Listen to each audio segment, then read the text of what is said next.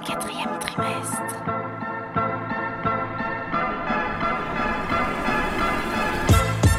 Bienvenue dans le book club du quatrième trimestre. Loin d'être un sujet mineur ou anodin, la maternité se mêle aussi à la littérature contemporaine.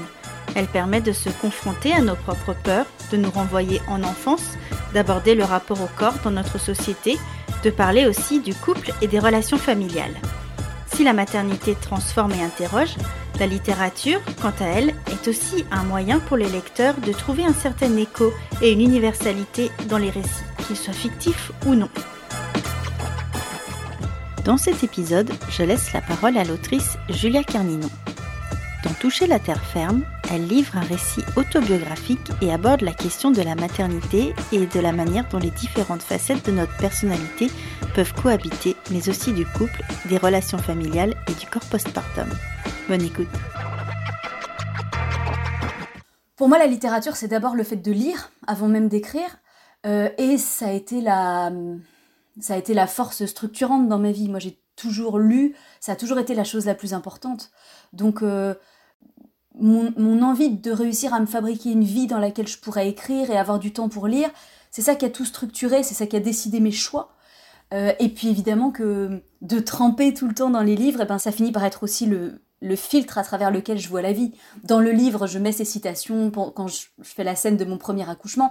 Ça s'est pas exactement passé comme ça, évidemment. Mais en même temps, ben si, en fait, si. C'est sûr que pendant que je faisais ça, je repensais, je me raccrochais aux, aux mots qui sont importants pour moi et qui sont la seule façon que je connais de décoder la réalité.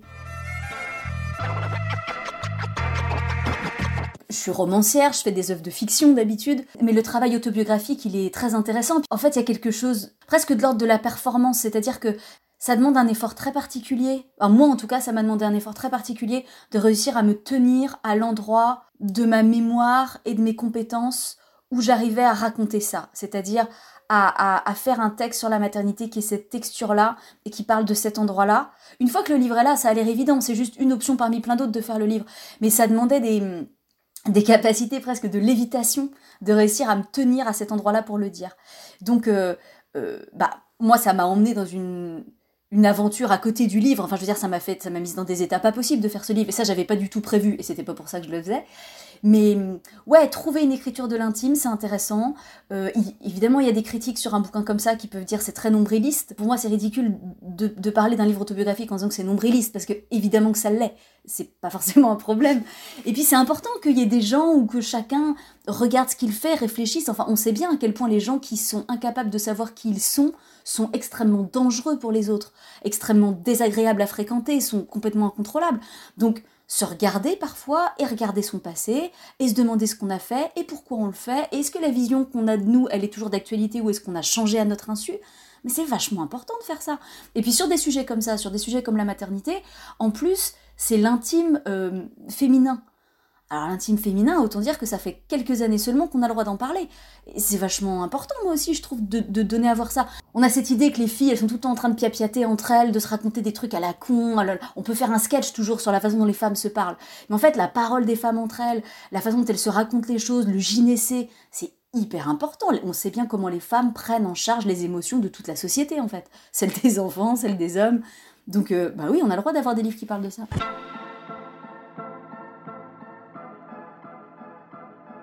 Je lis pas beaucoup de littérature contemporaine. Euh, contrairement à beaucoup d'autrices, je je lis pas particulièrement des autrices.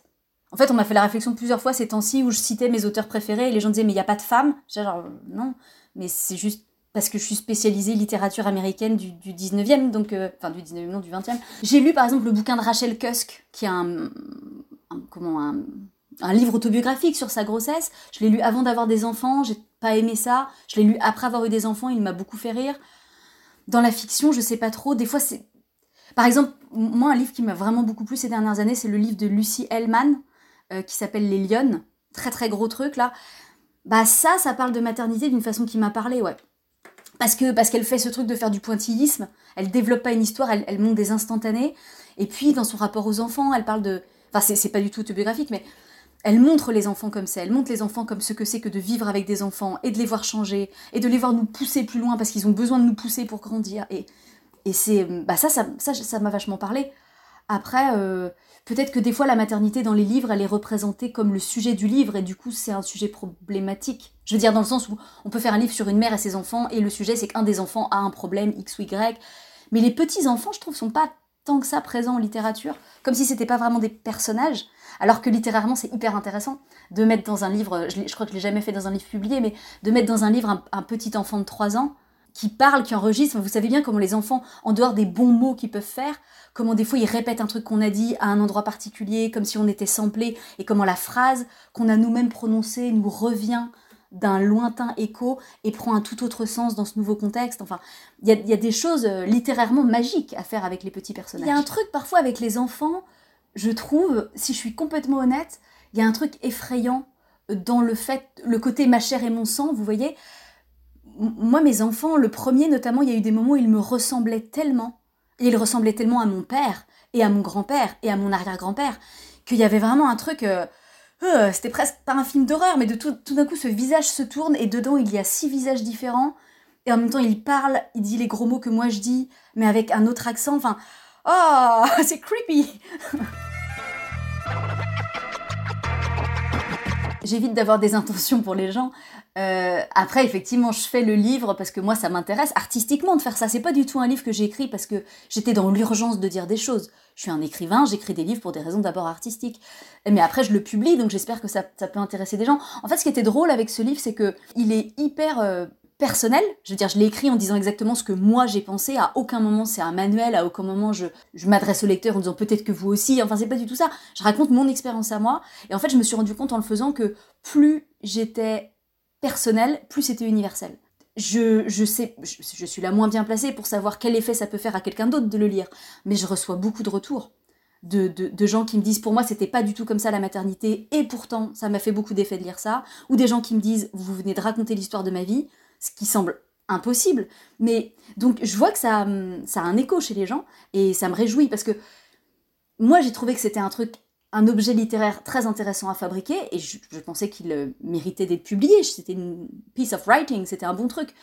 Mais je ne savais pas comment ça allait être accueilli, je m'attendais... Enfin, je me disais, c'est possible que ça soit une réaction très violente. Je parle pas d'un truc où les ventes seraient pas géniales, je parle d'un truc où vraiment les articles auraient pu être très agressifs et les retours des lecteurs aussi. Et je suis heureusement surprise de ce qui se passe. c'est assez étrange parce qu'en en fait, on sait qu'on va être enceinte, on visualise assez bien ce que c'est, il y a des surprises pendant la grossesse, mais ça, ça, ressemblait à ce que je pensais. Mais par contre, personne nous dit jamais comment est-ce qu'on devient mère. C'est pas très clair. Alors des fois, il y a un truc de euh, ça a été une évidence, de toute façon, quand tu verras ton bébé, ça sera très clair et tout. Je pensais pas non plus, j'étais pas non plus inquiète, je me disais pas non plus, oh mon dieu, je vais peut-être jamais réussir à m'attacher à lui, mais il me semblait quand même qu'il y avait là une question qui n'était pas du tout abordée, dont personne ne parlait, et pourtant il devait bien se passer quelque chose à un moment. Et j'arrivais pas à comprendre quand. Et donc je pensais qu'il devait y avoir vraiment cette opération magique d'amnésie à l'accouchement, pendant la grossesse, un peu après.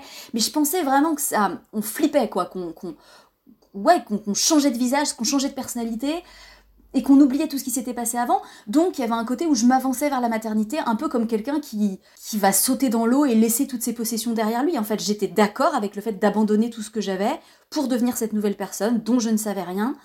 Mais je pensais, ouais, je, je, pensais qu'elle allait avoir un sortilège. Et, euh, et, pas du tout, clairement pas du tout. Donc, euh, donc en fait, ça a été plutôt plus intéressant, le fait de, devoir continuer à être moi et de réussir à être moi avec le bébé, de réussir à faire fonctionner tout ça, de voir les choses que je pouvais plus faire maintenant que j'avais le bébé, certaines pour des raisons pratiques, d'autres pour des raisons symboliques, et puis les choses que je continue à faire à ma grande surprise, les choses dont le bébé ne m'avait pas séparé, si on veut. Mais maintenant, ça a arrêté d'être une surprise. Je veux dire, maintenant, ça fait 4-5 ans que j'ai des enfants, ça me semble parfaitement normal d'être toujours une personne et d'avoir les enfants. Puis aussi, quand on n'a pas d'enfant ou quand on est enfant soi-même, on regarde les adultes et il y a ce truc un peu magique des adultes. On pense que tout est différent pour eux. On pense que, je veux dire, ils savent remplir des feuilles d'impôts, ils conduisent des voitures, ils ont un avis sur le vote. Enfin, moi, je me demande toujours quand est-ce que je vais devenir une adulte. En fait, j'ai l'impression que ça n'arrive jamais. Et pourtant, bah, c'est faux. Puisque je suis la responsable légale de deux enfants et que je possède une maison, j'ai donc bien dû devenir une adulte quelque part dans ces dernières années.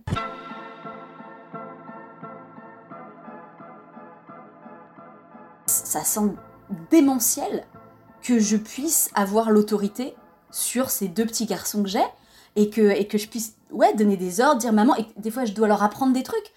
C'est facile quand il pose des questions faciles sur qu'est-ce que c'est qu'une trottinette, ça c'est facile. Mais petit à petit, le grand, il pose des questions sur des choses qui ont à voir avec le bien et le mal.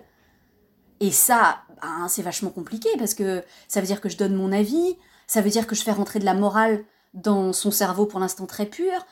Enfin, c'est une autorité, c'est une puissance qui me, qui me trouble vraiment parce que la responsabilité des enfants, faire leur lessive, les tenir en sécurité, s'en occuper quand ils sont nourrissons, tout ce qu'on doit faire pour eux, la responsabilité extrêmement triviale des enfants, elle me dérange pas. Ça me pèse pas trop, c'est ok. Mais mais le, la partie éducation, savoir l'impact que je vais avoir sur les gens qui vont devenir et les croyances que je vais faire rentrer dans leur tête, oh, ça c'est un peu plus angoissant quand même.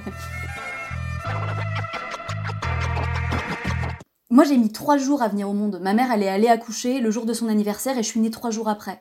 Tout le monde a failli mourir. Enfin, donc, la première fois que j'étais enceinte, je vous cache pas que je pensais que ça allait être beaucoup plus compliqué que ça. Je pensais pas que je pourrais avoir un enfant. Je pensais pas qu'il pourrait sortir de mon corps. Et j'étais pas sûre euh, que je serais encore vivante après. J'avais vraiment très très peur. Alors que c'était arrivé sans aucune euh, raison médicale. Il n'y avait pas d'hérédité potentielle. Mais forcément que quand on est né comme ça, quand on y va soi-même, il y a un côté, bon. Et donc, je me doutais que. Enfin, moi, j'avais vraiment une image terrible de tout ça. Je pensais que c'était. Et ça a été beaucoup moins pire que ce que je pensais. Donc, après avoir accouché, mon corps était complètement vrac, évidemment. Mais c'était moins pire que ce que je pensais. Ouais, c'était moins douloureux, c'était moins bon. Et puis j'ai une très bonne copine qui avait déjà eu deux enfants à ce moment-là, qui m'avait vachement coaché avant, qui m'avait bien décrit toutes les étapes de l'accouchement, qui m'avait et qui avait, qui avait aussi posé des mots assez euh, décomplexés. Donc je me sentais complètement autorisée à avoir toutes les émotions possibles. Mon premier enfant, la première semaine, je l'ai un peu je l'ai un peu reniflé quoi, mais j'étais pas je suis pas tombée amoureuse tout de suite et je m'en suis pas voulu de pas tomber amoureuse tout de suite. Mais le corps postpartum, en fait, euh, moi ce que j'ai trouvé fou peut-être, il y a deux choses, il y a le côté ah ouais, en fait, ça va vraiment réussir à se remettre. Voilà, c'est ça. C'est en fait le moment le moment où je, me retrouve nue dans, dans la salle de bain de ma chambre à la clinique et que je vois mon corps c'est au-delà évidemment de toutes les questions de coquetterie, c'est juste, c'est la peur pure. C'est en fait, c'est le corps de quelqu'un qui va bientôt mourir. C'est un corps qui a l'air d'être passé sous une voiture. Et je me suis pas dit, oh, pourvu que je récupère mon corps. Je me suis dit, pourvu que je sois vivante demain. C'est terrible l'état dans lequel c'est. Enfin, on a vraiment. Et ça m'a rappelé quand je m'étais fait opérer des dents de sagesse et que j'avais été complètement, vraiment défigurée par un truc plusieurs jours. En fait, euh, ça demande. Euh, je sais pas, de la confiance dans je sais pas quoi, de supporter, de regarder son corps dans cet état. Et, de, et ça veut dire de se voir dans une telle situation de défaite. On vient d'être ravagé par quelque chose. Donc ça, c'est hyper impressionnant. Et franchement, je trouve que ça demande du courage de, vivre avec ce corps quelques jours, sans compter que ça fait mal, sans compter qu'il faut allaiter, enfin qu'il faut... en tout cas, moi j'allaitais. Enfin, en plus, c'est un corps qui est détruit et qu'on n'arrête pas d'utiliser et qu'on déplace. Et Mais ce qui était fou, c'est ça se remet. Ça se remet. Je parle même pas de perdre du poids, mais je veux dire, euh, moi, mon premier enfant, je l'ai eu en siège. Donc il y avait un côté. Euh, et en fait, le corps se referme. Et somme toute, assez vite. Et alors, ça, ah ouais, ouais ça, c'est un des moments où mon corps m'a impressionné. Donc mon premier, il est né en siège, mais euh, extrêmement vite, extrêmement facilement. Enfin, on m'avait, on m'avait tout prédit, des choses hyper compliquées. On m'a fait faire des radios pour voir si ça passait. Enfin, que des choses très normales, hein. Mais euh, il y a eu beaucoup d'inquiétudes autour de cette naissance. Et en fait, il est né euh, plus vite que la plupart des accouchements normaux. Enfin, je veux. Donc le deuxième, j'y allais assez. Bah, j'y allais assez confiante. Et le deuxième, il est né bah, plus vite, c'est souvent le cas pour les deuxièmes. Donc euh, j'étais très. Ouais, j'étais très confiante dans mon corps, quoi. Je me rappelle le matin de la naissance du deuxième, j'ai à un moment j'ai commencé à comprendre que c'était des contractions que j'avais. Et, j'étais tellement détendue, je me disais, oh la flemme d'aller faire ça, j'ai pas du tout envie. Comme si c'était un truc que je pouvais décider. Et on est parti la fleur au fusil, et c'était très bien. Ça faisait très mal quand même, mais ouais, je savais que mon corps pouvait le faire. Ça, c'était vraiment très rassurant.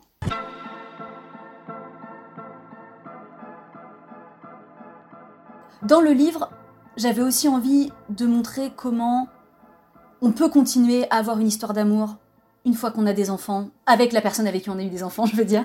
Euh, j'avais envie de raconter ça parce que, pas parce que pour le coup, je trouve que c'est pas beaucoup illustré, et puis, et puis c'est un, moi je pense que ce qu'on, je pense que ce qu'on raconte dans les livres ou dans les autres œuvres d'art, ça ensuite, ça influe sur la vie réelle.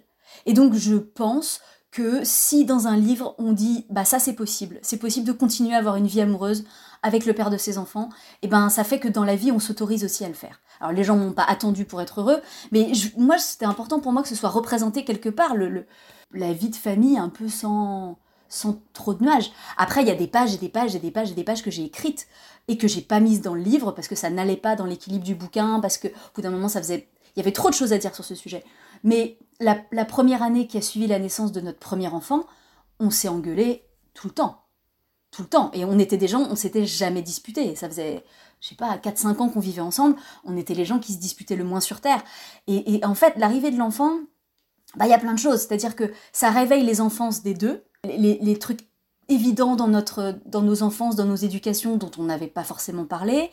Euh, ça ramène la famille. Tout d'un coup, la famille de l'un et de l'autre est beaucoup plus présente, parce que tout d'un coup, ça devient des grands-parents, donc on se retrouve liés avec ses beaux-parents d'une façon dont on l'était pas avant ça nous fait tous replonger dans notre enfance. Donc évidemment qu'il y a ces moments où on regarde son bébé et, ou son enfant quand il grandit et on se dit ah oui c'est ça un enfant de deux ans. Ah oui donc en fait cet épisode de mon enfance où j'avais deux ans ah oui j'ai pas du tout compris ce qui s'était passé. Évidemment que c'est enfin on, retourne complètement la table et il y a évidemment la question euh, je sais pas comment on appellerait ça la question féministe en fait. Avant d'avoir l'enfant mon mec et moi on pensait qu'on avait un couple super égalitaire on pensait vraiment qu'on était, on n'était pas euh, politique non plus là-dessus, mais on, se disait oh c'est bien, on, y trouve tous les deux notre compte et tout. Mais pas du tout, en fait. C'est pas du tout ça qui se passait. Ce qui se passait, c'est que je faisais tout comme une bonne fille que j'ai été éduquée à faire tout et à dire oh non mais ça me dérange pas, mais de toute façon je le fais plus vite que toi. Des conneries. Et ensuite on a eu le bébé et comme il fallait que je m'occupe du bébé, eh ben j'avais plus le temps de faire le reste et c'est là que je me suis rendu compte que je faisais tout depuis le début. Sauf que bah toujours hyper compliqué d'aller voir quelqu'un et de lui présenter la note a posteriori. Hyper compliqué aussi, même si tout d'un coup c'est une épiphanie que ça va pas cette situation, hyper compliqué d'aller voir un mec qui n'a jamais fait ça de sa vie et de lui demander d'être soudain compétent.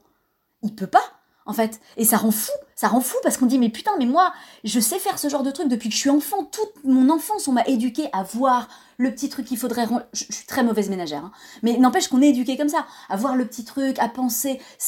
Tout ce truc de charge mentale, en fait, on, l'a chopé, on avait 6 ans, je pense. Et les hommes, ils sont pas éduqués comme ça.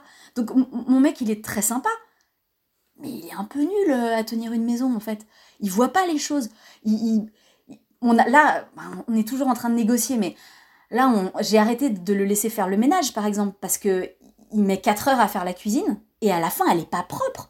Je deviens ouf, en fait. Je ne sais pas comment. Donc, évidemment qu'avoir un enfant, ça fait ça aussi. Ça fait que ben, ça fout le bordel dans des petites habitudes bien tranquilles et il faut, il faut réorganiser la vie de deux personnes autour. Ça a été sanglant, franchement, ça a été horrible, horrible, horrible, horrible. Mais au bout d'un moment, ça a aussi donné lieu à certaines des conversations les plus intéressantes que j'avais jamais eues. Et, et la forme de notre couple a changé. On a changé la structure. Donc là, je raconte que je fais encore le ménage, mais il y a plein de trucs qui ont commencé à, à balancer de l'autre côté. Et puis, il y a ce truc de, de Jean-Paul Kaufmann que j'ai entendu dans le podcast avec Victor Toyon, où euh, Victor Toyon, s'énerve contre la répartition des tâches, et Kaufmann, lui dit très tranquillement, mais de toute façon, sociologiquement, les études montrent que une modification aussi énorme des habitudes, ça prendra un siècle. Bon, moi, j'aime pas partir perdante, mais ça faisait sens ce qu'il était en train de dire. Donc, il y a un côté où j'essaye de trouver de l'indépendance dans cette vie, mais je crois de moins en moins que ça va passer par le fait de transformer mon mec en une réplique de ce que moi je suis capable de faire dans une maison. Un très grand merci à Julia Carninon d'avoir accepté de répondre à mes questions. Si l'épisode vous a plu, n'hésitez pas à venir me le dire sur les réseaux sociaux et aussi à partager cet épisode avec votre entourage. Dans le prochain épisode du Book Club, je serai toute seule et je vous parlerai des sorcières de Pendle de Stacy Halls. Venez me dire si vous l'avez déjà lu. À très vite. C'était le Book Club du quatrième trimestre, création originale produite et présentée par Sophie Baconin. L'intégralité des podcasts du quatrième trimestre sont disponibles sur votre plateforme d'écoute favorite et le site www.le4trimestre.com.